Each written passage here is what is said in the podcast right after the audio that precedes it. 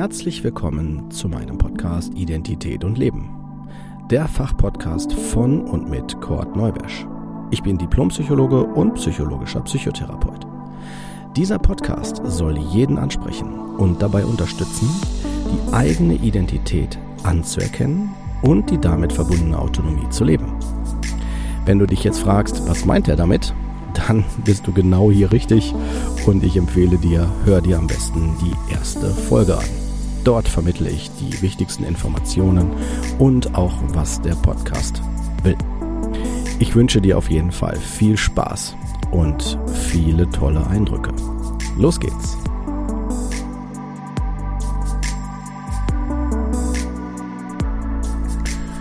Herzlich willkommen zur 26. Folge Parentifizierung, wenn Kinder zu Eltern werden.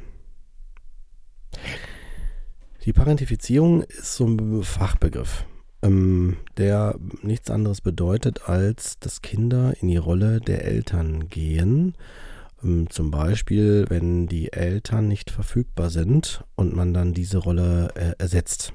Also, das ist mal ein ganz konkretes Beispiel. Eltern trennen sich und die Kinder bleiben zum Beispiel bei der Mutter. Die Mutter ist aber äh, gerade nicht da oder emotional nicht verfügbar, ist vielleicht in einer Depression oder ist nur am Arbeiten, also geht nicht in eine verantwortungsvolle Ro äh, Situation, äh, Entschuldigung, in eine verantwortungsvolle Rolle. Und ähm, jetzt mal mein Beispiel jetzt hier was ich jetzt gerade kreiere und das Kind, also ein Kind, geht dann davon aus, dann übernehme ich das. Dann werde ich ab sofort versorgen und äh, unterstütze äh, die Familie, ne? so um zu entlasten. Das ist das eigentliche Ziel. Dann könnt ihr sicher sein, wenn das äh, dieses äh, Kind macht, ja, dass es sich in dem Moment was besser fühlt. Es wird da zwar auch belasteter sein damit und das vielleicht gar nicht so wahrnehmen, vielleicht dann eher nur sagen, ich bin heute ein bisschen erschöpfter oder, ne, oder vielleicht merken, dass es vielleicht Bauchschmerzen hat oder Rückenschmerzen, Kopfschmerzen, wie auch immer. Ähm, aber es ist nichts anderes als erstmal ähm, positiv besetzt, weil ein Kind, was, was die Eltern oder die Mutter oder die Familie, die Familie unterstützt, ja, und sei es auch, weil es das macht, weil sonst keiner macht oder weil das Kind es macht, um was auszugleichen, dann wird es trotzdem in der Gesellschaft anerkannt als, boah, das ist aber toll. Das finde ich ja super, dass du das machst, dass du da einen Blick drauf für hast, dass du dich da so einsetzt für. Das ist ja wirklich spitze, ja. Also ihr hört schon raus, es wird positiv bestärkt das Kind wird auch erstmal den Eindruck haben, alles klar, das ist ja auch gut so. Ne? Und ich werde vielleicht das auch noch weiter ausdehnen, dass dann vielleicht das Kind anfängt, dann auch die Geschwister, sofern vorhanden, mit zu unterstützen. Ähm, und die Mutter oder Vater bei, meinem, bei meinem Beispiel hier ähm, wird dann auch sehen, okay, das Kind unterstützt und dann findet das das ganz toll. Und dann äh, gibt es vielleicht sogar auch noch die Funktion, dass plötzlich dann das Kind ähm, die Bedürfnisse der Eltern erfüllt. Zum Beispiel dann, dass es sich dann, dass dann die Mutter, Vater aus egoistischen Gründen heraus, ne, so aus äh, ja, egoistischen Gründen heraus einfach so über die eigenen Bedürfnisse spricht und sagt so, oh ja, ich hätte gern das oder das würde ich mir wünschen oder ne, und so weiter. Und das Kind denkt, okay, dann erfülle ich dir das. Ja, dann bin ich ab sofort für deine Bedürfnisse mitverantwortlich und da stopp für alle Hörer. Dieses Phänomen ist etwas, was Kinder überfordert.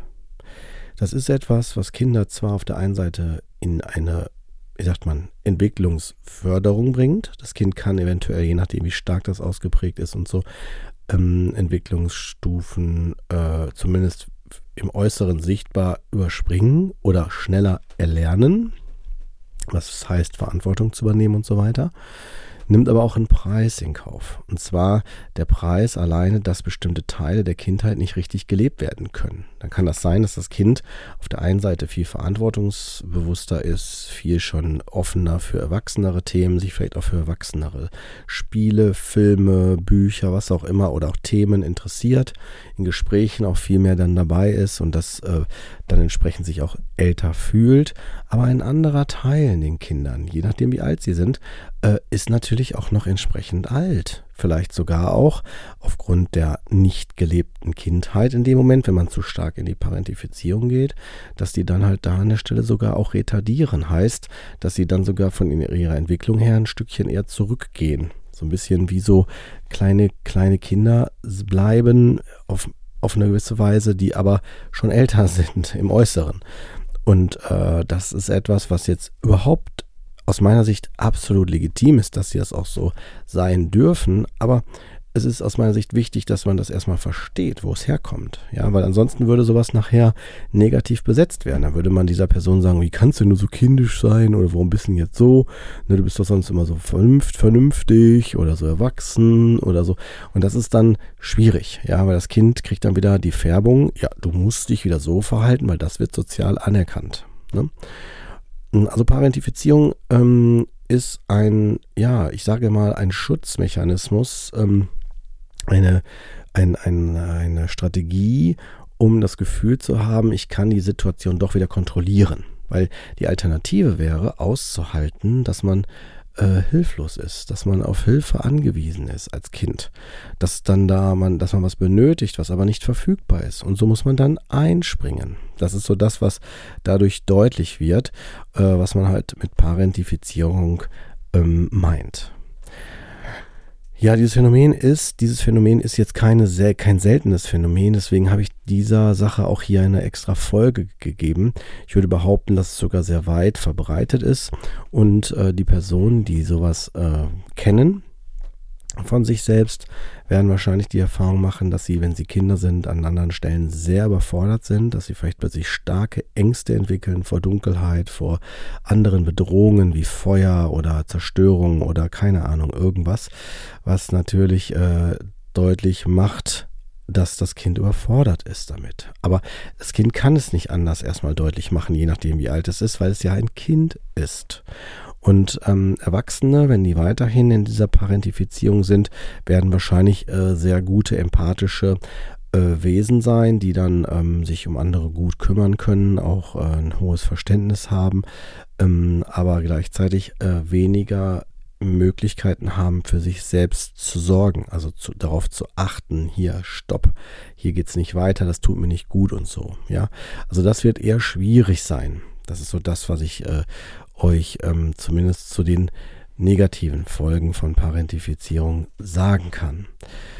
Die ähm, Geschwisterkinder müssten davon in den meisten Fällen gar nicht so stark betroffen sein, weil die ja an der Stelle versorgt werden. Also die können eher sich nochmal anders weiterentwickeln, es sei denn, sie gehen auch an anderer Stelle oder als Ersatz auch in die Parentifizierung. Ne?